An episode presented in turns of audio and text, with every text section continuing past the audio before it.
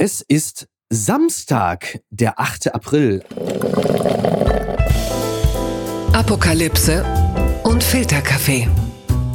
Die frisch gebrühten Schlagzeilen des Tages. Mit Mickey Beisenherz. Einen wunderschönen Samstagmorgen und herzlich willkommen zu Apokalypse und Filterkaffee mit der österlichen Wochenendbeilage. Und auch heute blicken wir ein wenig auf das, was innerhalb der Woche so zusammengekommen ist. Was ist so der ein oder andere Longread, über den wir nochmal sprechen müssen? Welches Thema grollt ganz tief in uns drin und, und perlt so langsam an die Oberfläche? Und äh, da war ja auch die eine oder andere Meldung, über die noch zu reden ist. Und mit wem könnte ich das besser als mit einer Stütze dieses Systems, das, wie ich erfahren habe, nunmehr drei Jahre feiert. Fans dieses Podcasts haben mich darauf hingewiesen, dass wir dreijährigen äh, Geburtstag feiern. Und insofern gebe ich den Glückwunsch weiter an einen Mann, der nun dieses Programm hier schon seit einiger Zeit durch seine Präsenz bereichert. Hallo Markus Feldenkirchen. Happy Birthday, Apofika. Happy Birthday Happy to you. To us. Ass. du hast. ja, so ist es. Hallo Micky, ja. frohe Ostern. Frohe Ostern. Ich werde vorweg, muss ich gleich mich beschweren, denn mir fehlt an diesem Osterfest die Passion bei RTL. Ja. Ich finde es äh, schändlich, ich finde es eklig, dass äh, RTL uns dieses Event vorenthält im letzten Jahr. Da hat Alexander Klavs als Jesus noch ein gewaltiges LED-Kreuz über die Rüttenscheider Schlemmermeile geschleppt. Er war unser Jesus. Stattdessen hat man sich bei RTL gesagt, wenn wir irgendwas von den Toten wieder aufwecken, dann muss Bohlen reichen. Hier, der ist doch noch gut. Ihr kriegt eine neue Staffel DSDS. Ich möchte lieber Jesus, das sage ich ganz deutlich. Ja, absolut. Ostern fühlt sich irgendwie anders an, leer ähm, ja, seinem Kern ja. beraubt. Also das ist, äh, ja, da müssen wir jetzt durch die Tage. Tommy Gottschalk als Erzähler. Tommy, hier, mein Lieber hier. Und da ist er, der Jesus. Er wettet, dass man mich ans Kreuz nageln kann. Aber in drei Tagen ist er wieder zurück. Alles nicht, also ich weiß nicht. Nächstes Jahr das muss besser werden, RTL. Das muss besser werden. Von Alexander Klavs hat man ja seither auch nichts mehr gehört. Also ich glaube, der ist nicht auferstanden. Fun Fact Tages.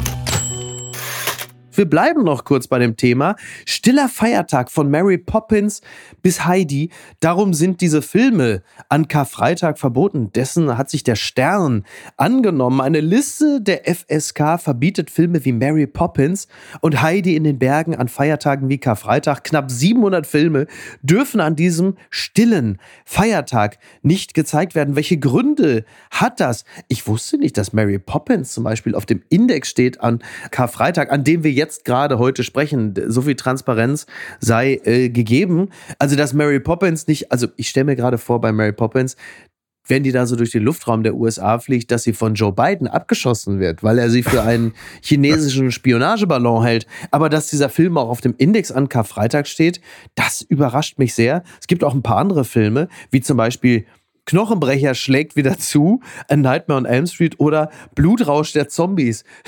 das, warum das, also sind ja Filme, die jetzt auch sonst nicht regelmäßig im deutschen nee. Fernsehen zuletzt gelaufen nee, sind. überhaupt. Also man muss jetzt einschränkend sagen, dieses Verbot, das gilt ausschließlich für Kinos oder sonstige öffentliche Events. Also nicht mal das Fernsehen ist betroffen. Mhm. Ja. Was du da eben genannt hast, Angela Körper in Ekstase oder der Schulmädchenreport, dürfte theoretisch heute weiterlaufen. Ich habe mich gefragt, wie ist es mit Dead Man Walking? Äh, auch problematisch am heutigen Tag. Aber wirklich. Oder ich weiß nicht, ob du die kennst, es gab mal so eine Spionageserie aufs Kreuz gelegt gibt, äh, ist vielleicht am Karfreitag auch ein bisschen tabu.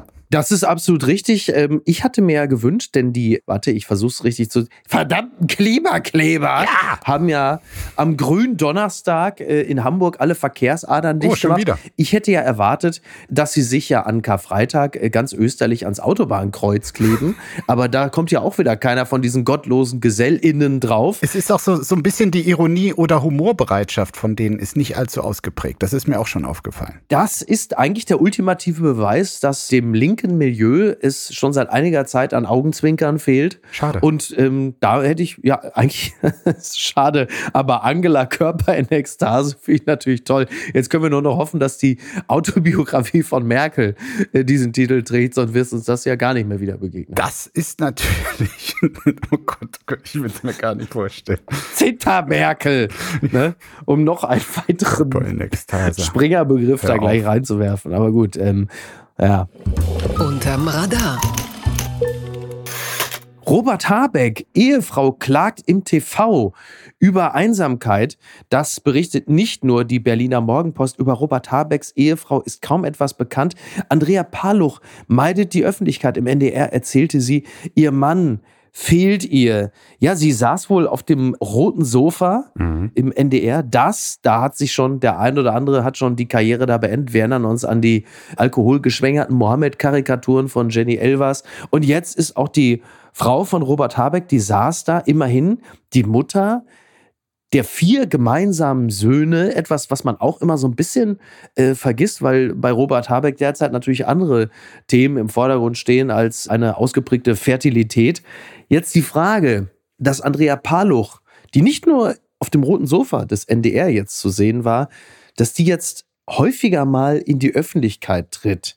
Hat es was mit ihrem Geltungsdrang zu tun oder B, wird da jetzt schon langsam der Wahlkampf hochgefahren, dass Robert Habeck uns halt eben nicht nur als Öl- und Gasheizungsrausreißer präsentiert wird, sondern halt eben auch als Mensch, als liebender Vater, als Ehemann, als denkendes und fühlendes Wesen. Was ist das? W womit hat das zu tun? Miki, ich habe irgendwie so den Eindruck, du denkst immer, dass hinter allem irgendein Zweck steht und dass da eine große Strategie dahinter oh. ist und dass alles nur Taktik ist.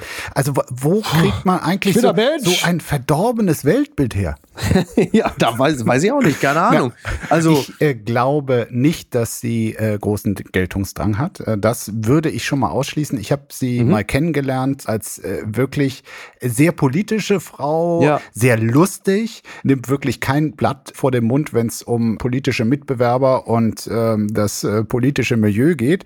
Wirklich sehr, sehr unterhaltsam. Aber sie hat das immer sehr gescheut. Sie war nur in der Öffentlichkeit, wenn sie quasi von Berufswegen musste. Sie ist ja äh, Autorin von Romanen, wie auch zusammen mit Robert Habeck ja. von Kinderbüchern. Klar, dafür musst du hin und wieder ab und zu Promoarbeit machen. Und äh, ich weiß gar nicht, ob dieses Interview jetzt auch im Kontext von einem neuen Buch steht. Mhm. Hab ich tatsächlich nicht äh, mitbekommen. Ja, und dass sie ansonsten, äh, sie sagt es ja auch in diesem Interview, sie ist durchaus Fan von ihrem äh, Mann als Politiker, sagt er, als Ehefrau sage ich zu ihm, bleib mal wieder zu Hause, als Wählerin sage ich, mach ja. mal weiter. Und das habe ich schon immer so mitbekommen, wenn ich von den beiden etwas mitbekommen habe, dass äh, sie das durchaus gut findet, was ihr Mann dort macht und äh, dass sie dort nicht ja. gesagt hat, jetzt bewirb dich nicht auch noch darum. Das ist interessant, ne? weil sie ihn ja da dann durchaus auch als, als Menschen äh, darstellt, was zuletzt ja so ein bisschen in den Hintergrund getreten ist. Irgendwie, Andrea, ich, die Leute, die Springerpresse macht mich da irgendwie zum Ölheiz, zu Ölheizungsgestapo ja, oder muss, muss was für mich tun, irgendwie, tu was für mich, ich bin ein Mensch ich, ich fühle wie, ich bin ein denkendes, fühles Wesen. Dass sie jetzt ihn so beschreibt als liebenden Vater, als liebenden Ehemann, der aber zum Wohle des deutschen Volkes nicht anders kann, als da ähm, diesen Leidensweg zu gehen eigentlich. Also fast schon ein bisschen so wie Alexander Klavs auf der Rüttenscheider Schlemmermeile äh, schleppt jetzt Robert Habeck nicht das LED-Kreuz. Das geht ja nicht, weil es auch ein bisschen zu viel Energie verbrauchen würde. Aber er schleppt im Grunde genommen die Wärmepumpe. Die Transformation, die Wärmepumpe. Wir sehen Robert Habeck mit einer gewaltigen Wärmepumpe auf dem Berg. Auf dem, auf dem Leidensweg. genau. Auf dem Berg der Transformation. Eigentlich ist es die Passion Robert. Und sie ich will jetzt nicht sagen, dass sie ihm die Füße wäscht, aber es ist schon so ein bisschen, dass sie sagt, hier mein Robert, er tut es fürs deutsche Volk. Und da tritt dann der Privatmann, der liebende Ehemann und Vater Robert zum Wohle der Bevölkerung in den Hintergrund. Das muss man doch schon so sehen, oder? Also ich sag mal, also ich, ich weiß nicht, ob man es muss, aber man könnte es so sehen. So wie ich das mitbekommen habe, sind die vier Kinder jetzt auch langsam aus dem Haus. Äh, insofern ähm, ja. müssen die da jetzt gar nicht mehr so auf ihren Vater verzichten. Und wie gesagt, bei Andrea Palo hatte ich den Eindruck, dass sie das absolut äh, unterstützt. Und ja, die beiden sind da ein Team und äh, mag ja sein, dass du mit deinem strategischen Denken recht hast und äh, die sich gesagt haben, also jetzt könnte auch mal wieder in Erinnerung gerufen werden, dass dort eine Familiengeschichte dahinter steht, eine Ehefrau, Kinder, äh, dass er auch noch andere Qualitäten hat, statt Rollenprosa, Achtung, den Leuten äh, quasi die Gasthermen aus dem Haus zu reißen. Der liebende ähm, äh, Vater, der auch noch eine ganz andere Seite hat. Ich habe übrigens für diese Dokumentation, die ich mal über ihn gedreht habe, haben wir auch so alle Archivsachen ja. äh, gesichtet. Und äh, da gab es tatsächlich auch damals zum Zwecke, weil sie ein Buch promoten wollten, haben sie einmal ein Fernsehteam, ist wirklich schon lange her, in den 90er Jahren bei sich zu Hause reingelassen. Also in dieses Haus, in dem sie da waren, wo sie mit den vier Kindern Kindern wohnten und wo es dann eine Schreibstube gab, wo Robert und Andrea saßen und schrieben. Und diese Bilder, die waren wirklich also, so ein richtiges äh, Pippi Langstrumpf-Idyll, ja. Also da sah man ihn Fußball spielen und auf der Schaukel und zwischendurch mal einen Satz schreiben. Also das ist so, wie man sich äh, quasi ein, ein Schriftstellerleben im Ideal äh, vorstellt. Das, was er heute macht, könnte tatsächlich, wenn man diese Bilder im Kopf hat, nicht weiter entfernt äh, davon sein. Also dieses, dieser Polit-Jet-Set heute da, morgen da zwischendurch 100.000 Probleme mit der FDP, mit Olaf Scholz und natürlich mit der eigenen Partei. Also weiter weg könnte es echt nicht sein. Die gute Tat des Tages zumindest für diejenigen, die es machen, Boykott der Ostermärsche wie der Ukraine-Krieg Deutschlands Friedensszene zersplittert. Das berichtet der Spiegel. Sie werden wieder auf die Straße gehen, aber DGB und Linke machen bei den Ostermärschen in diesem Jahr nicht mit, zumindest in Hamburg. Der Vorwurf zu Russland freundlich. Eigentlich hat das Bündnis Friedenskoordination Berlin eingeladen, um über den anstehenden Ostermarsch zu sprechen. Müller, ein Urgestein der deutschen Friedensbewegung, ehemals parlamentarischer Staatssekretär der SPD im Umweltministerium, heute Vorsitzender des Vereins Naturfreunde Deutschlands, soll auf der Demonstration am Ostersamstag eine Rede halten. Doch die Diskussion gleitet schnell ab. Plötzlich geht es um Hyperschallraketen, den Irak und die kriegsversessenen Grünen. Die Hilflosigkeit, die sich in der Friedensbewegung angesichts des russischen Angriffs auf die Ukraine seit gut einem Jahr breit gemacht hat, zeigt sich an diesem Dienstag bei einer Pressekonferenz in dem kleinen Büro der Gewerkschaft Verdi in Berlin-Kreuzberg recht mhm. deutlich. Ja, es werden andere Ostermärsche sein. Und diese Ostermärsche haben ja eine lange Tradition in Deutschland, ich glaube seit den 60ern schon.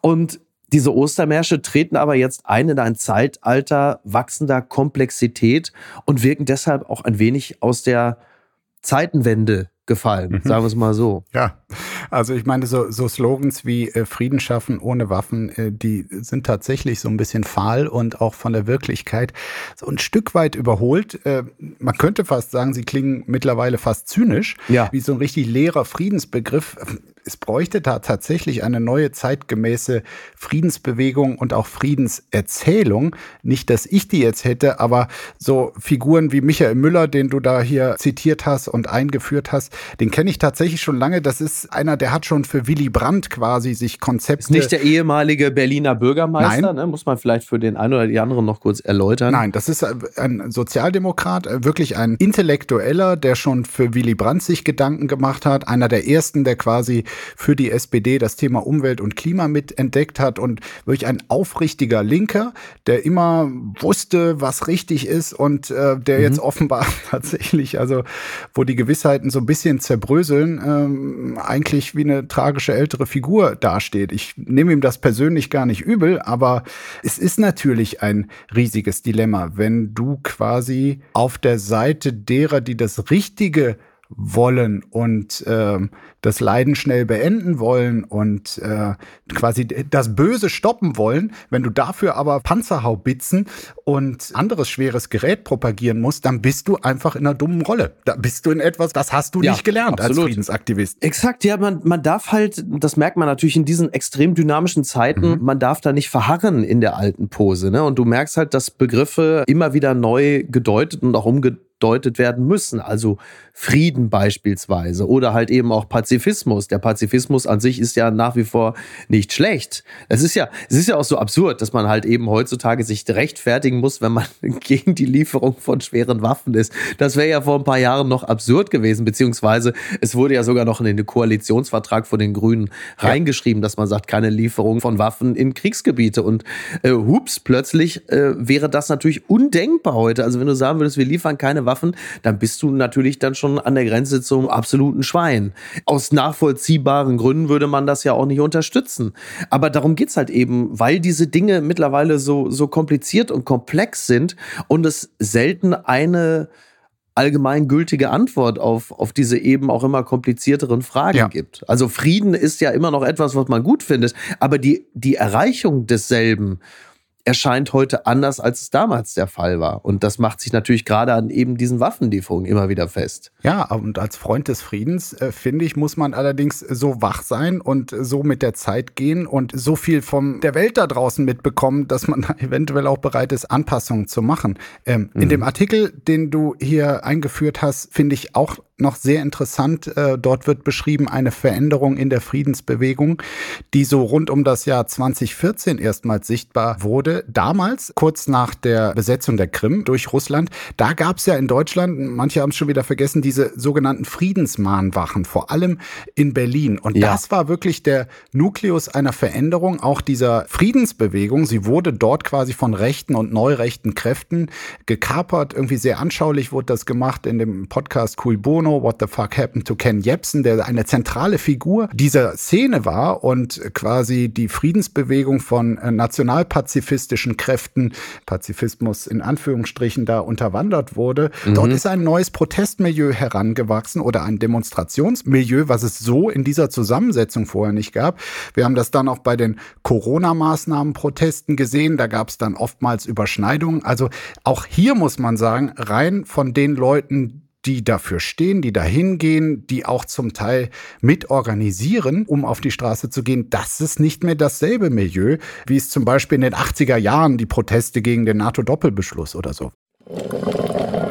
Werbung. Mein heutiger Partner ist Barissimo die Kaffee-Eigenmarke von Aldi. Ah, ist das nicht eine herrliche Vorstellung? Ihr sitzt in eurem Lieblingscafé draußen in der Sonne, ihr genießt einen herrlichen Espresso in Barista-Qualität und dann fällt euch ein, ja, ich, ich wohne ja auf dem Land. Ich wohne ja irgendwo in der Peripherie. Es gibt ja gar kein schönes Café, wo ich mich hinsetzen kann. Aber ich habe einen Stuhl, ich habe einen Tisch, ich habe einen Garten und ich habe Barissimo. Barissimo von Aldi. Das ist äh, ganz fantastisch, denn man kann sich eine kleine Auszeit mit Barissimo gönnen. Die kleine Auszeit, das bedeutet, mit Barissimo wird das Leben einfach bonissimo. Und das Issimo steckt bei der neuen Kaffee-Eigenmarke Barissimo von Aldi schon mit drin. Barissimo, das ist Barista, Qualität zum Original Aldi-Preis und man muss auf nichts verzichten. Denn man kann sich seinen Daily Coffee in Barista-Qualität jeden Tag leisten und natürlich auch genießen. Es gibt ganze Bohnen, Kaffeepads, Kaffeepulver für die Maschine und Kaffeekapseln, quasi alles, was das Herz begehrt und für jeden Geschmack ist etwas dabei. Ah, fantastisch und schöner Espresso Macchiato, das wäre doch jetzt genau das Richtige. Ne? Also mach dein Leben Barissimo exklusiv bei Aldi. Alle Infos zur Eigenmarke von Aldi findest du auf aldi-nord.de slash Barissimo oder auf aldi-onlineshop.de, aber natürlich auch wie immer in den Show Notes. Und es tut mir wirklich leid, ich habe keine Zeit mehr. Ich muss mir jetzt erstmal einen Kaffee machen. Entzauberte Scheinriesen. Ist Jule Stinkesocke ein Fake? Eine Frage, die sich nicht nur die Süddeutsche Zeitung stellt. Viele Jahre berichtete eine Bloggerin aus ihrem Leben als querschnittsgelähmte Ärztin und Pflegemutter. Sie machte Spendenaufrufe und gewann einen Preis. Nun gibt es Zweifel an ihrer Identität. Sie kommt morgens zur Arbeit und schon wieder steht jemand auf ihrem Behindertenparkplatz. Sie ist Ärztin und ein Vater will seinen Sohn nicht bei ihr behandeln lassen, weil sie im Rollstuhl sitzt. Sie beantragt einen Bezug für ihr Sitzkissen, weil sie unter Inkontinenz leidet und die Krankenkasse lehnt es ab. Solche Geschichten teilte, Jule Stinkesocke seit 14 Jahren auf ihrem gleichnamigen Blog und seit neun Jahren auf Twitter. Dort gab sie sich als Ärztin aus, Jahrgang 92, die seit einem Unfall, bei dem sie 15 Jahre alt war, querschnittsgelähmt ist und eine Pflegetochter im Teenageralter hat, die selbst im Rollstuhl sitzt. Eine Psychotherapeutin habe ihr empfohlen zu bloggen, um ihre Reha zu unterstützen. Fast 70.000 Menschen folgen ihr auf Twitter in den Kommentaren unter ihren Tweets Empörung, Zuspruch, kann ja wohl nicht wahr sein. Wow, wie toll du das machst. Und jetzt fragen sich viele, wurden wir all die Jahre nur reingelegt? Sind die Geschichten, ja sogar Jule Stinkesocke selbst, erfunden? Ja, der Hintergrund der Geschichte ist, dass es, also der Verdacht scheint sich zu erhärten, dass es diese Jule Stinkesocke ist ja offenkundig auch nicht ihr richtiger Name, nicht das, gibt. Äh, denn ja, ja, ist richtig, ist jetzt nicht der klassische, äh, der klassische Nachname. Denn äh, es ist wohl so, dass die Fotos, mit denen oder unter, also die Julie Stinkesocke als ihre ausgegeben hat, die ihre Person widerspiegeln sollen, das sind offensichtlich die Fotos einer australischen Pornodarstellerin und es äh, gibt Recherchen. Wer das rausgefunden hat, würde mich auch mal interessieren. Das wirklich in, in der Tat. Und die Recherchen führen zu einem Mann, der auch öffentlich immer wieder interagiert hatte, der selber offensichtlich einen Verein hat, der sich für Menschen mit Behinderung einsetzt. Und es äh, erhärtet sich der Verdacht, dass dieser Mann auch die Person hinter dem Account Jule Stinkesocke ist. Und man stellt sich die Frage, wem haben wir da eigentlich vertraut? Ja. Mit wem haben wir gelitten? Wen haben wir unterstützt? Mit wem zusammen haben wir uns über diese behindertenfeindliche Gesellschaft empört? Und vor allem natürlich auch, wem haben wir da immer wieder Geld gespendet? Es ist äh, wirklich eine skurrile Geschichte, die es unter diesen Voraussetzungen, glaube ich, auch so noch nicht gegeben hat. Ähm, in dem Artikel wird ja gut beschrieben, irgendwie, dass hier ganz klar mit Aufmerksamkeit gespielt wird. Und äh, ja. eigentlich wollen auf Social Media äh, die Leute gerne die Helden sein und sich als Helden darstellen und so mhm. Aufmerksamkeit bekommen. Aber es gibt natürlich auch, wie in diesem Falle, die Möglichkeit, quasi als Opfer Aufmerksamkeit zu generieren. Ja. Und dann ist die Frage, ist es jetzt böser Betrug und verachtenswert oder ist am Ende doch noch quasi ein Mehrwert hinter diesem Konstrukt Jule Stinkesocke, weil ja, so habe ich das zumindest verstanden, sie oder diese Person, die dahinter steckt, tatsächlich auf unzählige Missstände für Menschen mit Behinderung, wenn sie in Deutschland im Alltag unterwegs sind, aufmerksam gemacht ja. wurde, auch politische Statements da zum Teil dahinter steckte. Und ich ringe da tatsächlich mit mir. Ist es dadurch wertlos, dadurch, dass die Verkaufe offenbar nicht ganz mhm. stimmte, oder ist der Inhalt hat das einen Wert an sich? in der Tat eine interessante und wahrscheinlich auch nicht abschließend zu beantwortende Frage. Ne? Denn das, was sie dort geteilt hat über 14 Jahre oder 9 Jahre bei Twitter hinweg, das hat natürlich auch ganz viel mit Empowerment zu tun. Also Menschen, die vielleicht selber das ein oder andere Problem haben oder eine Behinderung, die fühlen sich dadurch natürlich auch ermutigt und ermächtigt. Insofern hat diese wir gehen jetzt mal davon aus, dass es einfach eine, eine Fake-Persona ist, durchaus auch ihren Wert für die Gesellschaft, weil sie vielen Leuten hilft und ihnen Kraft gibt. Auf der anderen Seite hast du da natürlich dann auch dieses Spendenkonto und du hast einfach faktisch dann ganz viele Leute einfach abgezockt. So, irgendwo muss das Geld ja hingegangen sein. Und da endet dann natürlich auch der Spaß. Aber ich habe ja schon spaßeshalber gesagt, na endlich haben wir mit Jule Stinkesocke die eine Person bei Twitter entdeckt und äh, kaltgestellt, die mit einer gefakten Vita die Leute getäuscht hat. Denn gerade Twitter ist natürlich voll mit Personen, die entweder zu 100% erfunden sind oder die sich zumindest eine, sagen wir mal, Twitter-kompatible Online-Persona und Vita ausgedacht haben, mit der man die Leute entsprechend emotionalisieren kann. Denn es gibt ja diverse Themen, die gerade bei Twitter besonders anschlussfähig sind. Also da geht es ja nicht nur um Behinderung, sondern halt eben auch um den allgemeinen Begriff Diskriminierung, Intersektionalität und da gibt es so diverse Leute, die unterwegs sind, die ihrerseits auch Gelder generieren und sei es nur, dass sie für ihren ehrenhaften Kampf Kampf, wofür auch immer, auch Anwaltskosten haben, die dann bitte von der äh, Allgemeinheit zu decken sind. Dass diese Personen dann später sich das ein oder andere gegönnt haben, was offensichtlich ist, weil sie es mitunter auch im Netz teilen, wird aber von diesen Leuten auch nicht allzu heftig hinterfragt, weil das ja auch gleichzeitig bedeuten würde, sich selbst die Frage zu stellen, welcher Person man da eigentlich möglicherweise auf den Leim gegangen ist. Das ist absolutes Paradoxon, völlig richtig, genau. Und die, diese Frage, äh, ich weiß nicht, ob so viel Selbstreflexion bei allen vorhanden ist, dass sich diese Frage tatsächlich äh, gestellt wird. Ich kann es ja auch gar nicht beurteilen, nochmal, ob diese Person, die dahinter steckt, jetzt tatsächlich großen Schaden angerichtet hat. Ich kann es persönlich nicht beurteilen, aber mhm. in dem Artikel kommt ja auch eine sozusagen Betroffene äh, vor, wird zitiert Julia Schiedermeier, der beide Unterschenkel amputiert ja. werden mussten. Und die sagt, ich zitiere, wenn das wirklich ein Fake ist, dann hat diese Person uns, die wirklich über Inklusion aufklären wollen, einen massiven Bärendienst erwiesen.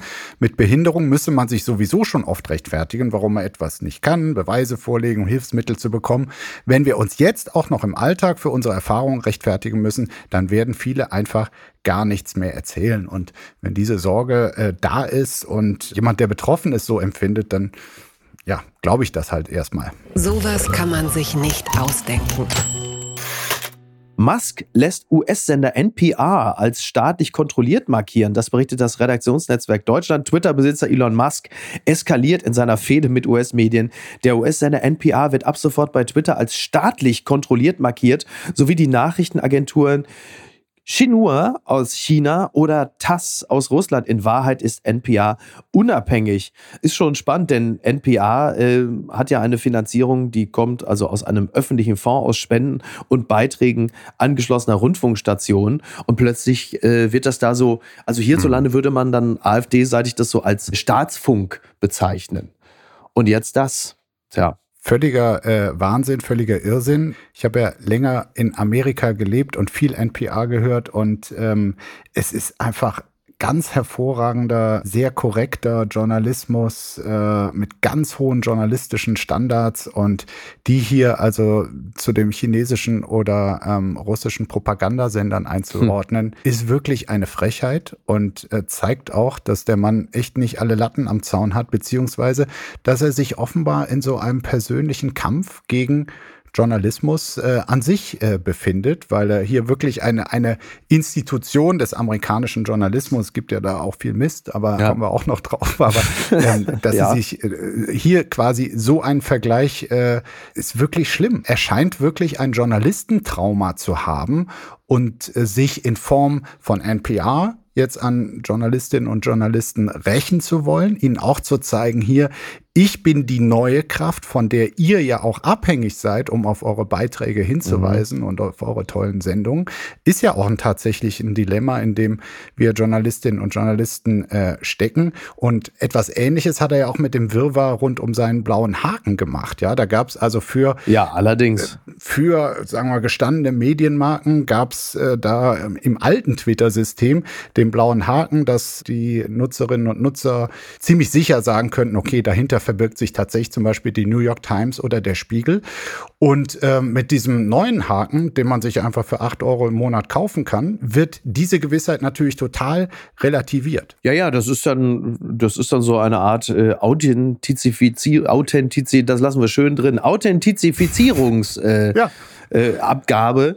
Und das ist schon, also die Echtheit kannst du dir dann in dem Falle kaufen. Also es, es wäre durchaus auch möglich, dass ich demnächst dann mit einem Markus Feldenkirchen bei Twitter schreibe, der einen blauen Haken hat, aber nicht der echte ist, während der echte dann natürlich dann ein Schattendasein, ein hakenloses Schattendasein fristet, ja. immerhin kostenfrei, aber von niemandem mehr konsultiert wird, weil den blauen Haken oder den weißen Haken auf blauem Grund hat ja jemand anders. Jetzt muss man natürlich nur sich die Frage stellen, vielleicht schreibt er ja bessere Sachen. vielleicht muss ich dann am Ende auch sagen, komm, ich bleib bei dem an. Es ist dann die schönere, da bist du da wieder in diesem äh, Zwischenspiel, entscheide ich mich für eine öde Realität oder eine spannende Fiktion. Ne? Markus, das gilt ja für uns beide. Hier. Sicher. Wenn Sie weiter die öde Realität wollen, dann bleiben Sie bei uns. ansonsten schauen Sie mal, was es sonst noch gibt. Aber ich meine, äh, Musk ist hier wirklich, also das reiht sich ein in, in, in eine Erzählung oder ein Bild, dass er wirklich zu den großen Wahrheitszersetzern und Fakteninfragestellern unserer Zeit gehört und damit wirklich in den Fußstapfen des legendären Duos äh, Donald Trump und Kellyanne Conway.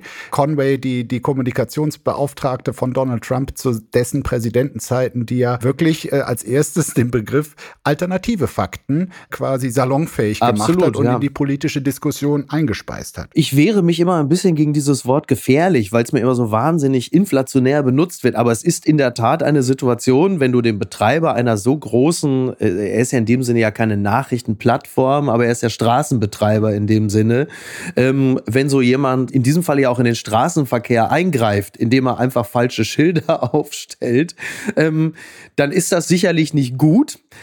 Ist auf der anderen Seite aber wiederum ein Appell an uns, dass wir natürlich etwas aufmerksamer kritisch überprüfen müssen, mit was wir uns da täglich äh, berauschen und berieseln lassen. Also am Ende entbindet es uns wieder einmal nicht von der Freiheit äh, oder von der Aufgabe, Verpflichtung, selber über das nachzudenken, wo wir uns informieren. Also da muss, also ein, am Ende ist es wieder die Mündigkeit des Einzelnen, an die da auch appelliert wird. Total. Also äh, für uns als Konsumenten. Aber weißt du, hast auch schon drüber gesprochen, aber es würde mich interessieren, äh, hast du in dieser Zeit, seitdem wir quasi die immer neuen Provokationen von Twitter-Chef Musk quasi mitbekommen und die er ja meistens auch umsetzt, manchmal ist es auch nur Ankündigung, aber meistens setzt das auch mhm. um. Hast du da überlegt, ernsthaft äh, Twitter den Rücken zu kehren? Nein, äh, dafür bin ich viel zu eitel. Also wenn man sich erstmal so, so ein paar Leute so zusammen getwittert hat, dann will man die natürlich auch beieinander halten. Was ich halt feststelle, ist, dass die Reichweite künstlich gedrosselt wird und das finde ich natürlich äh, beschissen, denn ich nutze Twitter ja nicht nur als Informationsmedium, sondern vor allem halt eben auch als, ähm, das muss man ja ganz klar sagen, als, als werbliche Plattform, um auch auf das hinzuweisen, was ich, was du und ich, was wir da so treiben. Und das ist natürlich doof. Richtig blöd wird es vor allen Dingen in dem Zusammenhang, wenn du, wenn du weißt oder liest, dass halt Beiträge zum Beispiel über die Ukraine downgerankt werden. Das gilt für den Iran ja genauso. Also alles, was irgendwie vielleicht entweder apolitisch ihm auch nicht so ganz gefällt, seine Position zur Ukraine ist ja, sagen wir mal, sehr zwiespältig oder weil es halt einfach nicht so, nicht so gut klickt. Und dann wird es natürlich schäbig, weil Twitter äh, für die Belange dieser Menschen ja auch ein wahnsinnig wichtiges Verbreitungsmedium ist oder ich würde sogar so weit gehen, fast schon überlebenswichtig. Ja. Was ich mich frage oder vielleicht rede ich es mir auch nur schön, aber vielleicht gibt es ja auch die Möglichkeit, dass es ein anständiges Twitter im neuerdings eher rechtspopulistischen Twitter gibt. Also weil die ganzen Nutzerinnen und Nutzer, die Musk nicht gut finden, die die Regelveränderung nicht gut finden, die mhm. das, äh, wofür er politisch steht, äh, ablehnen, die könnten ja theoretisch nach wie vor auf dieser Plattform sein und so miteinander umgehen. Gut, der dreht dann manchmal an der Algorithmusschraube, aber trotzdem versuchen weiter so miteinander umzugehen, wie es vorher auch der Fall war. So sehe ich das zumindest bisher. Es kann allerdings schon sein, dass irgendwann der Punkt kommt, wo ich mir dann auch sage, nee, das redest du dir jetzt schön, weil letztlich unterstützt du hier eine Angelegenheit, die du politisch und moralisch aus tiefstem Herzen nicht unterstützen kannst. Oh, ich dachte, du wärst längst tot. Dann bleiben wir doch gleich bei dem Thema Donald Trump. Berichterstattung über Donald Trump. Die Süddeutsche Zeitung bzw. Jürgen Schmieder schreibt direkt aus Los Angeles für die Süddeutsche. Der Wahnsinn der US-Medien ist zurück. Donald Trump erscheint als erster ehemaliger US-Präsident vor Gericht und die amerikanischen Politikmedien drehen völlig durch. Wo hat man das nur schon mal gelesen? Ach ja, 2016. Mhm. Ja, es erscheint wirklich so, dass alles wieder ist wie früher, gerade jetzt, wo Donald Trump in New York da vor Gericht beziehungsweise zur Anhörung musste. Da wurden ihm dann 34 Anklagepunkte vorgelesen. Und der erste Eindruck, wenn man die Media Coverage betrachtet, ist, es ist wirklich genauso wie früher. Es hat sich überhaupt nichts verändert. Und die Frage ist, ist das gut? Ist das egal? Oder wem nutzt es? Cui bono, sage ich da, Markus. Cui bono. Es nutzt in jedem Fall Donald Trump. Und ich fühle wirklich dieses mega Déjà-vu, weil ich zu der Zeit für den Spiegel-Korrespondent äh, in Washington war, als das losging quasi, als er da im Trump Tower den Elevator runterfuhr, um seine Kandidatur anzukündigen. Dann dieser irre Vorwahlkampf, dann der noch irrere äh, Präsidentschaftswahlkampf gegen Hillary Clinton. Und ich konnte das damals wirklich nicht glauben. Äh, habe dann natürlich aus journalistischem Interesse sowohl CNN als auch äh, Fox Fox News äh, geguckt, um das dann besser zu verstehen, mhm. weil das sind quasi die, die beiden Sender, die für die berühmten zwei Hälften der amerikanischen Gesellschaft stehen oder da das Mainstream-Programm anbieten. Und es gab damals so schnell einen medialen Hype um Donald Trump, weil sie einfach sahen, wie gut das eingeschaltet wurde. Seine wirklich zum Teil schon, ja. auch damals schon völlig wirren Reden, die aber einen irre hohen Unterhaltungswert hatten. Und mit jeder Beleidigung, die er raushaute, stiegen die Quoten noch mal mehr. Und äh, es war wirklich so, es war ein, zum Beispiel wurde eine, eine wichtige Rede übertragen oder ein wichtiges Ereignis auf CNN. Und dann ging Donald Trump in seinem Wahlkampf äh, ging er ja fünfmal am Tag vor die Presse und jedes Mal wurde alles, was bis in dem Moment in einem Nachrichtensender berichtet wurde, wurde unterbrochen. Wir gehen jetzt live zu Donald Trump. Er ist nämlich in Hintertupfing, Iowa und sagt wieder was. Und dann die Kamera ja, einfach ja. live drauf. Das heißt, alle, das Weltgeschehen wurde von diesem Mann verdrängt ja. und keiner fand es geiler als er. Und ich würde auch behaupten, ohne diese wirklich 24 Stunden Coverage, nicht nur von seinen Freundesendern, sondern auch von mhm. Sendern, die sich als liberal betrachten und eher im Zweifel auf Seite der Demokraten stehen, wie es CNN, aber auch viele andere, die waren alle drauf. Und das zeigt wirklich diese demokratiegefährdende Wirkung von logischen Zwängen und Mechanismen des reinen Profit- und quotenfixierten Journalismus. Also so wurde Donald Trump Präsident, da bin ich mir ganz sicher. Ja, und die Chancen stehen dann wiederum äh, gar nicht so schlecht, dass sich äh, zumindest der, der, Kandidatenstatus wiederholen könnte. Man hat es immerhin vermieden, äh, diesen Mugshot von ihm zu produzieren. Also dieses, wie heißt es dann auf Deutsch, ist ja nicht Fahndungsfoto, aber es ist dann ein, ähm, tja, was ist denn, was ist denn eigentlich das Äquivalent zu Mugshot? Ja, es ist der Moment quasi, dass du bei der Polizei aktenkundig wirst und da auf, auf der Wache äh, an der Wand stehst und ein Foto ja. gemacht wird. Exakt. Genau. Und das, das hat man vermieden, weil man wahrscheinlich schon wusste, wenn das Ding in der Öffentlichkeit ist, dann wird es halt eben, äh, wie ja auch Jürgen Schmieder in dem Text schreibt, dann wird es auf Tassen gedruckt und auf Shirts. Dann bekommt es diesen Che Guevara-Touch. Und tatsächlich ist es natürlich auch für Anhänger Trumps, mindestens für Anhänger Trumps, ja irgendwie auch ein bisschen fast schon der Beleg einer Hexenjagd, dass man ihn am Ende wirklich nur dran kriegt dafür, dass dieses Schweigegeld an Stormy Daniels, diese, ich glaube, sind 130.000 Dollar, einfach nur falsch ja. verbucht waren. Und das ist ja für Anhänger dieses Mannes ja der ultimative Beleg, dass man ihm eigentlich nicht wirklich etwas nachweisen kann, sondern ihn dann für eine Petitesse, und das ist es ja letzten Endes, das ist ja, glaube ich, nicht nur für Trump-Fans fast schon, dass man ihn dafür jetzt versucht zu belangen, das ist doch eigentlich jetzt nur wirklich der Beleg, die wollen den halt einfach fertig machen es ist eine Hexenjagd und das ist jetzt so aufgeblasen, wofür eigentlich? Für, für ich meine, Trump-Fans finden es ja super, dass der mit einer Pornodarstellerin gepennt hat. Das finden die ja nicht verwerflich, das finden die ja toll. Und die äh, Republikaner, die so ganz tief christlich angehaucht sind, von denen es ja wirklich viele gibt, die Klerikalen, die haben wiederum schon so viel von Trump mitbekommen, wie er auch als äh, Kandidat damals 2015 äh, dieses Video bekannt wurde, wo er sagt, als Prominenter, weißt du, da kannst du alles machen, da kannst du Frauen in den Schritt ja. fassen, das schadet dir da nicht. Auch das haben sie ihm ja verziehen. Insofern sind da äh, die Klerikalen zumindest nicht von Bord gegangen. Und ich habe diese Woche bei Apofika gehört, wie du mit Nikolaus Blome drüber gesprochen hast und äh, ja. fand das ausnahmsweise ausnahmsweise ja. mal absolut richtig, wie er das eingeschätzt hat. Ich halte diese, äh, diesen ja. Prozess, der da angestrengt wird, wirklich für fatal, weil er im Vergleich zu dem, was er politisch und moralisch auf dem Kerbholz hat, eine Petitesse ist und ihm wirklich genau das beschert, wonach er giert. Diese totale Aufmerksamkeit, mhm. alle spielen mit. Ähm, der Kollege Schmieder schreibt das hier ganz schön. CNN hat 24 Stunden an einem Tag darüber berichtet und 24 Stunden am anderen rund um diese Prozessauftakt. Mhm. Und das auch nur, weil der Tag einfach nicht mehr Stunden zur Verfügung hat. Also das ist der quasi das, womit er auch diese Aufmerksamkeit, mit der auch seine jetzt anstehende Präsidentschaftskampagne unterfüttert. Das bringt ganz viel Aufmerksamkeit und Geld und nichts ist für das System Trump wichtiger. Die unbequeme Meinung. Papst Franziskus überrascht mit, ich muss es jetzt im Bildduktus sagen, Sexaussagen. In einer Disney-Dokumentation, das berichtet t-online.de, wie passt das Thema Sexualität zur katholischen Kirche in einer Doku, spricht Papst Franziskus so offen wie selten und räumt Fehler ein. Er sagte, ähm, der Katechismus sei noch in einer sehr frühen Phase bei der Thematik, in einem Gespräch mit jungen Frauen und Männern. Und das ist bei Disney Plus zu sehen. Wir Christen hätten nicht immer eine erwachsene Haltung zu Sex gehabt, sagte der Pontifex. Dabei sei Sex, Zitat, eine der schönsten Sachen, die uns Gott geschenkt hat. Sich sexuell auszudrücken ist ein Reichtum. Sex ist eine wunderschöne Sache, sagt der Papst. Ich sage jetzt mal, die Innenstadt von Tokio ist herrlich. Da gibt es ein wunderbares Café. Äh, ich war zwar noch nie dort, ich weiß das nicht, aber ich nehme einfach an, dass das so ist. Und es ist doch toll, dass der Papst also so eine hohe Meinung vom Bumsen hat. Ich bin nur ein bisschen überrascht, denn äh, wenn äh, in der katholischen Kirche über Sex gesprochen wurde, dann klickten in der Regel danach meistens die Handschellen. Nur wenige Priester haben so offen über Sex gesprochen und sie wussten relativ genau warum. Ja.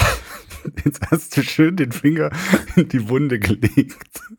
Das ist richtig. Darf der äh, Papst überhaupt solche Beschreibungen für Sex äh, hier ähm, offerieren, ja. wenn er ja damit praktisch gar nichts äh, zu tun haben kann? Jetzt bin ich wirklich nach wie vor ein Fan von diesem Papst, speziell von diesem, äh, gerade im Kontrast mhm. zu diesem deutschen ja. Papst, äh, den wir da vorher hatten. Und diese Anerkennung für ihn als Revoluzer innerhalb dieser über Jahrhunderte gewachsenen, total verkrusteten Revolution, äh, dieses Bild von ihm habe ich noch immer, mhm. wohl viele ihn quasi mit der ganzen katholischen Kirche und ihrer Führung äh, mit entsorgen wollen und auf all die Widersprüche, die auch er natürlich zu erkennen gibt, äh, hinweisen. Es ist ja auch nicht nur die europäische Kirche, ne? das darf man auch nicht vergessen. Du hast halt die katholische Kirche, hat ja äh, einen gewissen gewissen Markenkern und der wird beispielsweise in Süd- und Mittelamerika oder Teilen Afrikas natürlich auch wesentlich euphorischer gefeiert, als das vielleicht im, im deutschen oder europäischen Raum ist. Das wird ja auch gerne immer ein bisschen aus dem Fokus gelassen. Papst Franziskus ist zwar Katholik, aber trotzdem ein Menschenfreund. Äh, da bin ich mir ganz, ganz sicher. Das spricht aus allem, ja. all seinen Auftritten. Und ich würde ihm jetzt hier auch mal zugute halten, dass er zumindest lernbereit ist und sich von Menschen die Magie von Zärtlichkeit, körperlicher Nähe und Sex äh, hat vermitteln lassen. Und das wollte er hier mal äh, transportieren. Und diese über Jahrzehnte und Jahrhunderte von der katholischen Kirche und ihren Würdenträgern gelehrte Haltung von wegen, das ist schmuddelig, das ist igidigit und wenn dann nur absolut zweckgebunden zur Produktion neuer Christen äh, gestattet. Wenn dieses Interview auch dazu dienen sollte, diese wirklich weltfremde und viele Menschen vor große Probleme gestellt hat, wenn er sich davon verabschieden wollte, dann fand ich auch dieses Interview quasi sehe ich das in der Reihe des Revoluzers Franziskus. Und du hattest ja gerade schon Themen reingebracht wie, schauen Sie, Menschlichkeit, Zärtlichkeit, kommst du Menschlichkeit, das bringt uns unweigerlich. Also da, nein, die Synapsen nein, das in bringt uns unweigerlich Hirn, zu. Die möchte ich aber. Mhm. Es ist Zeit für Zärtlichkeit. Es ist Zeit für Söder ist ein ah, Musikliebhaber das und das hat er. Willkommen ja, wieso, was ist, es ist doch, also ich, wieso, du musst, sonst musst Jasmin du immer. tischt mir immer schon diese Gerichte auf. Ich kann froh sein, dass er dir nicht noch die Mammutfrikadelle vor, vorgesetzt hat, beziehungsweise uns bei Insta. Er ist wahrscheinlich der Erste, der sich die reinhaut, um Aufmerksamkeit zu generieren. Aber äh, manch einer wird äh, eingedenk der Playlist von Markus Söder sich wünschen, er hätte einfach nur Essen gepostet. Mhm. Das Redaktionsnetzwerk Deutschland zitiert, CSU-Chef teilt Spotify-Playlist, diese Lieder hört Markus Söder. Söder am liebsten, sie sei zum Reinhören über die Ostertage gedacht, sagt der bayerische Ministerpräsident Markus Söder. Auf dem Musikstreamingdienst Spotify teilt der CSU-Chef neuerdings seinen Musikgeschmack. Auf seiner Playlist finden sich vorrangig Klassiker und eine Ode an seinen Lieblingsfußballverein. Das ist natürlich der Club, ne? der erste FC Nürnberg. Also die Songliste von Markus Söder ist natürlich faszinierend. Da kommen so Songs wie äh, Bis wir uns wiedersehen, der Münchner Freiheit, natürlich auf uns von Andreas Borani, aber auch zum Beispiel Kung Fu Fighting von Carl Douglas oder Eyes Without a Face. Da muss ich sagen, das, Billy Idol. Ja, der fünfte Titel seiner Playlist, das war der erste, wo ich sage, das mag ich auch. Eyes Without a Face, ja, nach wie vor äh, hervorragender Song. Ich bin, äh, bin absolut begeistert. Dancing Queen ist dabei, aber dann auch mal, schauen Sie, Empire State of Mind. Das ist allerdings der einzige Titel aus diesem Jahrhundert. Ähm, das ist so irgendwie irgendwo zwischen Antenne Bayern und äh, Radio Hamburg. Und da möchte natürlich Söder, glaube ich, äh, schon mal sagen, schauen Sie, ich bin ein Kanzler aller Deutschen. Oder was möchte uns der Mann mit dieser Playlist sagen? Ja, also ich würde sagen, es ist zu 80 Prozent, das hast du gut äh, übersetzt, Antenne Bayern. Nichts gegen Antenne Bayern, wird oft und gern gehört. Nein. Äh, absoluter Erfolgssender. Absolut. Ich meine, CSU ist ja auch immer noch die meistgewählte Partei in Bayern. Also da, da gibt es schon eine Schnittmenge. Aber dann hatte entweder Berater, ich weiß nicht, ob es seine Tochter ist oder äh, andere mhm. Kräfte im Hintergrund oder doch wirklich auch sein Bauchgefühl. Er hat dann schon so ein, zwei interessante Songs dabei dabei gemischt, damit er nicht so ganz so als äh, reiner Antenne Bayern Mensch äh, hier rüberkommt. Slave to the Rhythm von Grace Jones, ne? Das? Schauen Sie, ich bin ein großer Freund von Diversität und Avantgarde. Ne? das ist dann noch so. ja, ist doch klar, oder? oder? Oder auch, ich meine, In Between Days von The Cure, äh, einer der schönsten äh, Lieder, die je erfunden wurden. Also ähm, das ja. ist jetzt auch äh, etwas so. Und da, da hat, glaube ich, jemand noch mal drüber geschaut. Oder glaubst du, es kommt von ihm? Ich glaube sogar, Markus Markus Söder hat gar keinen Musikgeschmack. Ich glaube, Markus Söder ist einer dieser wenigen seltsamen Menschen, die privat gar keine Musik hören. Er wurde ja schon gesehen auf irgendwelchen, schauen Sie, ich mag Rockkonzerte. Da hatte er dieses, mal dieses Captain America Shirt an, als er auf irgendeinem Konzert war. Aber ich glaube, Markus Söder genießt Konzerte genauso wie er Bier genießt. Also da hast du dann in dem Krug eher Wasser drin. Und ich glaube, er geht auch auf so ein Konzert nur, um ein Foto zu machen und dann zu sagen, so, ich äh, fahre jetzt wieder nach Hause. Ich glaube, Markus Söder, ich will ihn nicht als lustfeindlich darstellen. Also ich glaube, er hat mehr Spaß an Sex als äh, Papst Franziskus. Aber ähm, auch mehr Ahnung.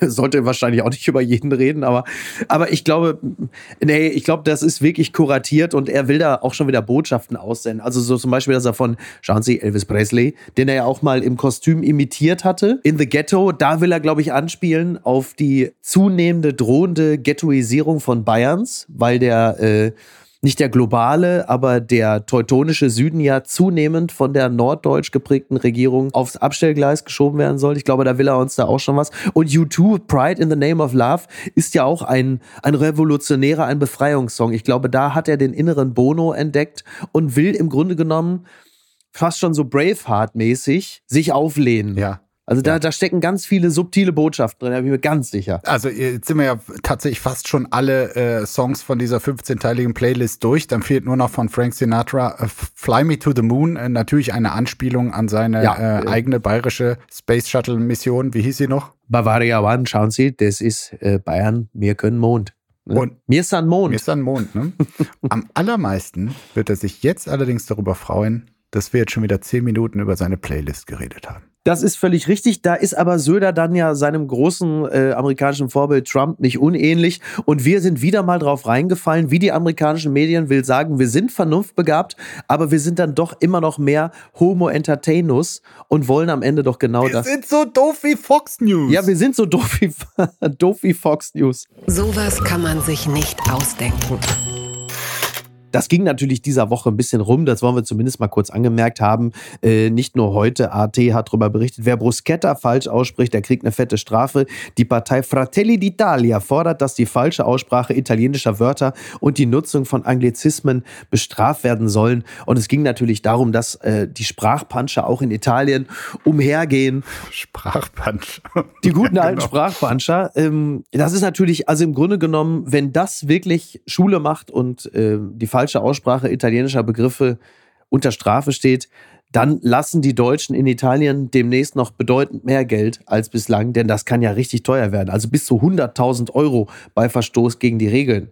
Ne? Bruschetta, also wir kennen sie alle. Dos Espressos. Ja, eben. Also wie viele, wie viele Urlauber alleine am Timmendorfer Strand, die bei ihren so einem halbseidenen Italiener äh, sich ja irgendwie ähm, was weiß ich, ne, Spaghetti oder immer, was man, also wie viele werden da, also das ist wirklich ein Fass ohne Boden. Was wird auch alles falsch, also Bushido alleine heißt ja eigentlich Buskido, das wissen die wenigsten. Was wird alles falsch, was wird alles falsch ausgesprochen heutzutage, ne? Schrecklich, schrecklich. Ich weiß gar nicht, ob ich überhaupt noch irgendwie dahin kann. Man, man macht ja so viele Fehler. Ist natürlich wirklich in, in solchen Zeiten äh, völlig irre, wenn man äh, solche Gesetzesvorhaben ja. hört, die auch von der äh, vermeintlichen Postfaschistin, nein, ist sie sagt sie auch selber so, ja. Giorgia Meloni ja, äh, quasi faktisch, ja. äh, unterstützt wird, äh, nicht nur von ihrer Partei, sondern sie selber hat auch große Unterstützung erkennen lassen. Postnationalistische Folklore, so kann man es abtun, obwohl es ernst gemeint ist. Aber vor dem Hintergrund, dass sie quasi in den, in den großen politischen Entscheidungen ihre Partei und sie ja quasi so ein bisschen wie die Stimme der Vernunft daherkommt, zum Beispiel also in der, in der Europolitik oder auch mhm. was die Unterstützung der Ukraine. Ukraine, da ist sie eben nicht wie AfD AfD und äh, andere nationalistische Parteien in Europa auf dem Putin-apologetischen Kurs unterwegs, sondern äh, steht auf der Seite der Ukraine. Um, umso mehr ist dann quasi hier die Folklore bei solchen Sprachgesetzen irgendwie äh, gefragt. Ich habe mir allerdings auch überlegt, also wenn es sowas in Deutschland gäbe, wenn die Verwendung von Anglizismen verboten wären, dann wäre Jasmin Embarek schon längst im Knast. das stimmt allerdings. Das ist richtig. Von Jens Spahn direkt eingeknastet ausrastet, der sich ja vor Jahren auch mal beschwerte, dass in Berliner Cafés nur noch Englisch gesprochen wird. Das ist richtig. Also wir müssen im Grunde genommen, also das Geld, was wir eigentlich für Jule Stinkesocke äh, sammeln wollten, das müssen wir schon mal in so einen Jasmin Embarek Kautionsfonds packen. Crowdfunding, wobei Crowdfunding natürlich auch schon ein Anglizismus ist. Also du merkst. Bist du verrückt? Die ersten 10.000 für dich. Endgültig zu weit gegangen.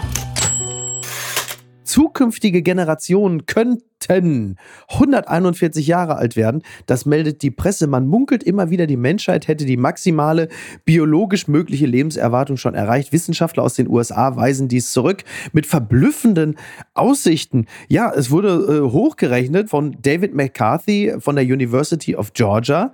Und da kann es soweit kommen, dass schon sehr, sehr bald die Menschen 141 Jahre, ich fand es erstaunlich, dass es 141 Jahre sind. Also 140 hätte ich sofort, hätte ich gesagt, klar, kein Thema. 141 schien mir ein Stück weit utopisch, da gehe ich nicht ja. mehr mit. Ich werde 141 Jahre alt. Der gute alte Jubi hieß das. Mit Spackschrauben ans Klavier gefesselt bei äh, Wetten das. Letzter großer Auftritt. Das waren noch Zeiten. Toll. Bei Frauen äh, ist allerdings eine runde Summe bei dieser sehr seriösen Prognose rausgekommen. 130 Jahre, also elf weniger. Aber das ist doch völlig absurd. Wieso werden die Frauen jetzt plötzlich weniger alt als die Männer? Es war doch immer umgekehrt. Das fand ich am wenigsten einleuchtend. Weil wir Männer in den letzten Jahren ja quasi zur Vernunft gekommen sind und nicht mehr wie die äh, so. nicht mehr wie die Neandertaler quasi alles in uns hereinstopfen, sondern auch gesünder äh, uns äh, ernähren, äh, ab und zu mal Sport treiben.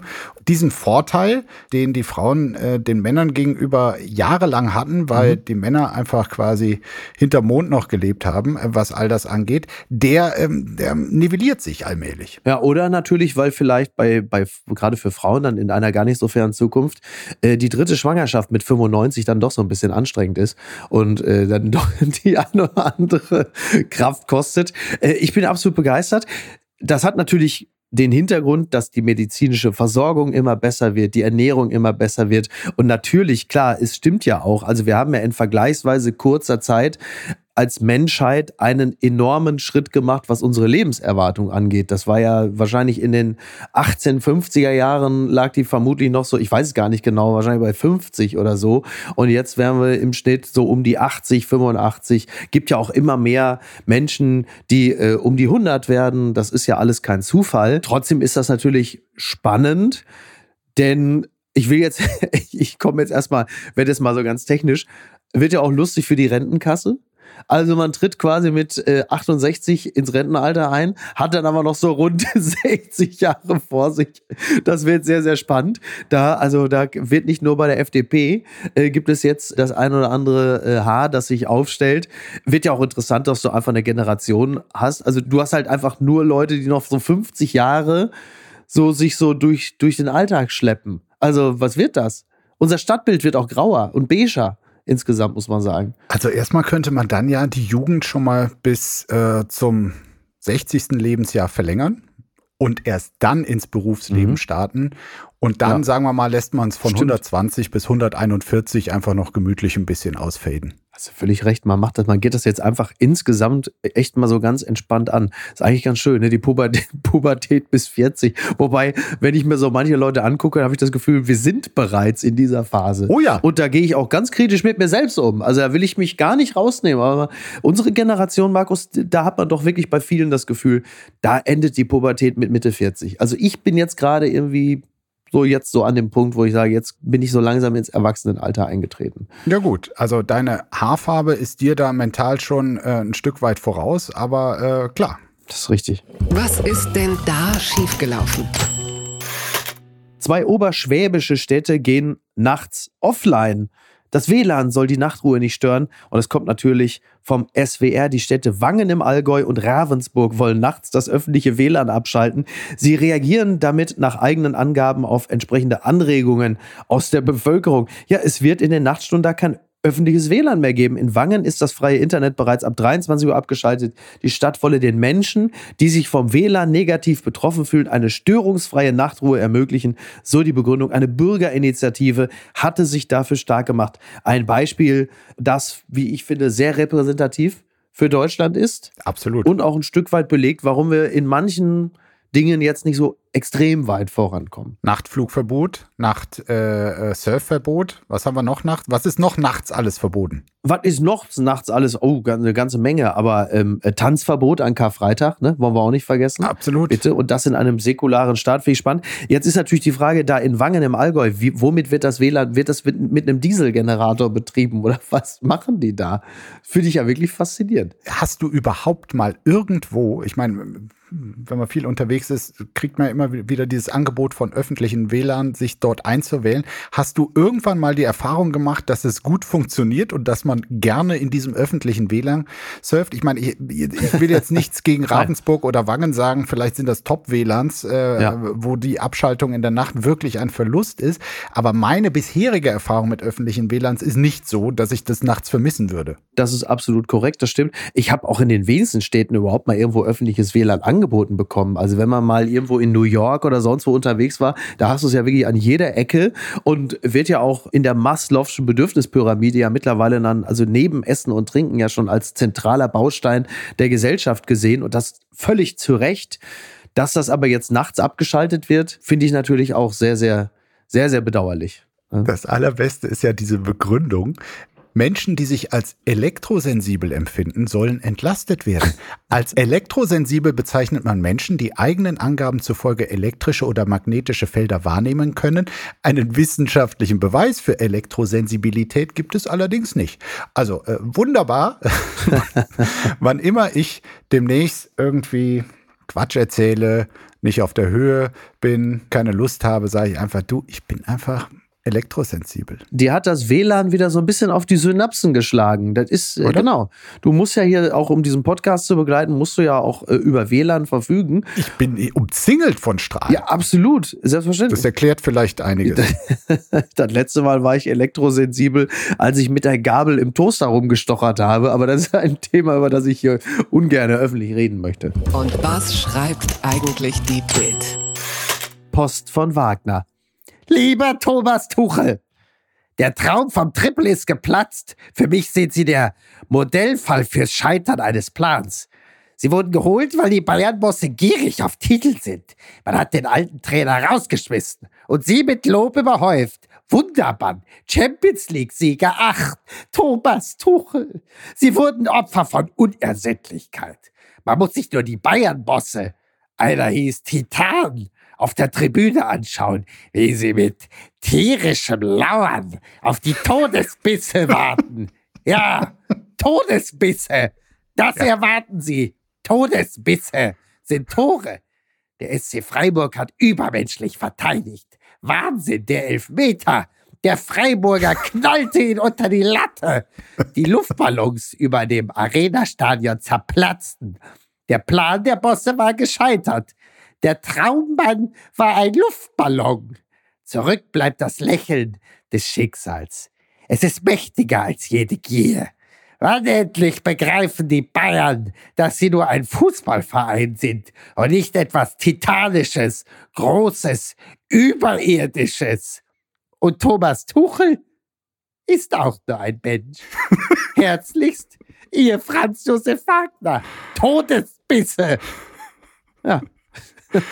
Also äh, ich, ich muss toll. sagen, ich schüttel so oft gerade wegen seiner äh, Frauenklischees und frauenverachtenden äh, Halbsätzen irgendwie den Kopf über ihn. Aber hier hat er es wirklich so auf den Punkt gebracht. Also nicht nur das wunderbare, äh, genau, äh, Wortkreation Todesbisse, aber er legt hier wirklich den Finger in die Wunde. Wahnsinn. Ich glaube, tatsächlich, dass die Verpflichtung von Thomas Tuchel eine Art Zeitenwende ist, weil ähm, der passt nicht zum FC Bayern, den ich aus der Vergangenheit kannte, wo natürlich irgendwie mhm. jegliche, äh, die natürlich immer ein Sensorium für Erfolg hatten, auch mit den komischsten Werbepartnern, die jetzt eingegangen ja. sind. Aber ein Typus wie Thomas Tuchel, der widerspricht wirklich dem, wofür Bayern bisher stand und dahinter steckt tatsächlich die Gier, einen durchaus erfolgreichen Trainer äh, vorzeitig zu schassen, um die Erfolgswahrscheinlichkeit noch einen Tick Höher zu machen. Und das auch irgendwie, finde ich, in einer Art und Weise, die doch sehr äh, ruppig war und äh, dieser menschlich anständige Umgang, den man sich bei Bayern zumindest mal auf die Fahnen geschrieben hat, den konnte ich da nicht unbedingt erkennen. Und das hat Wagner, finde ich, weiß gar nicht, ob er das damit sagen wollte, aber das hat er für mich damit gesagt.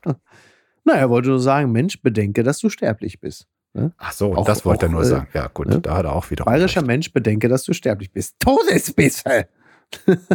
und wenn das einer weiß, dann ja eigentlich Olli Kahn, wie er damals Heiko Herrlich am Hals hing. Das war ja wohl die Mutter aller Todesbisse, ne? Absolut. Die Älteren werden sich erinnern. Auch ja, schon wieder 25 Jahre her oder jetzt so. Nur, jetzt haben sie da gegen Freiburg verloren und nicht, dass am Ende Thomas Tuchel der Todesbiss für den FC Bayern ist. Ah, warten wir mal ab. Da sprechen wir natürlich jetzt beide aus der Position enttäuschter Borussen, wenn auch unterschiedlicher Borussi äh als alter Lateiner. Aber ähm, wenn der FC Bayern erstmal wieder mit acht Punkten Abstand Meister ist und äh, im Finale der Champions League steht, dann wird sich da auch wieder vieles relativieren, was wir jetzt mit einiger Häme gegenüber dem FC Bayern begleiten. Wir werden es ja erleben. Wir werden es erleben, Markus. Dann ist all das, was ich jetzt gesagt habe, völliger Blödsinn. Das ist ja fast bei uns jede Woche so. Bei, bei mir natürlich stärker ausgeprägt als bei dir.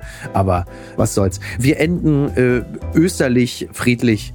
Und ich äh, spreche dir jetzt noch den Ostersegen. Ich wollte mich auch noch persönlich bei dir bedanken, dass du ausnahmsweise keine neue Penisstudie hier aufgetischt hast. Danke.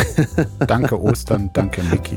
Frohe Ostern. Ja, ja, ja, das wollte ich. Genau, die Eier werden in diesem Falle ausschließlich aus den Gebüschen gezogen und nicht aus irgendwelchen Studien. Also, Markus, vielen Dank. Lass es dir gut gehen. Ich wünsche dir ein schönes Osterwochenende und ähm, Urbi et Orbi. Urbi et Orbi, mein Lieber. Apokalypse und Filtercafé ist eine Studio Bummens Produktion mit freundlicher Unterstützung der Florida Entertainment. Redaktion Niki Hassania. Executive Producer Tobias Baukhage. Produktion Hanna Marahiel. Ton und Schnitt Lara Schneider. Neue Episoden gibt es immer montags, mittwochs, freitags und samstags. Überall, wo es Podcasts gibt. Stimme der Vernunft und unerreicht gute Sprecherin der Rubriken Bettina Rust. Ich dachte ja, wir machen einen Podcast zusammen, Joko, und dann ähm, hängen wir einfach ab, einmal die Woche, unterhalten uns ein bisschen lustige Alltagsbeobachtung, manchmal politisches ja. Take, dies, das, Feierabend. Was stattdessen passiert, ich muss Sport machen. Schöne naja, Scheiße. Auf eine gewisse Art und Weise ist es aber auch abhängend. Ne?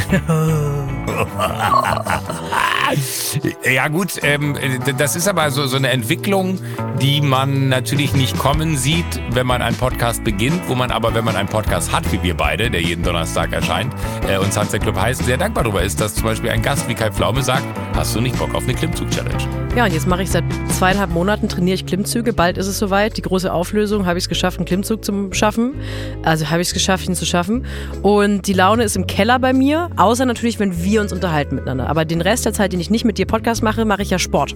Ja, äh, schaltet doch einfach ein und hört rein. Wir würden uns sehr freuen. Und wenn es euch nicht gefällt, sagt es bitte keinem.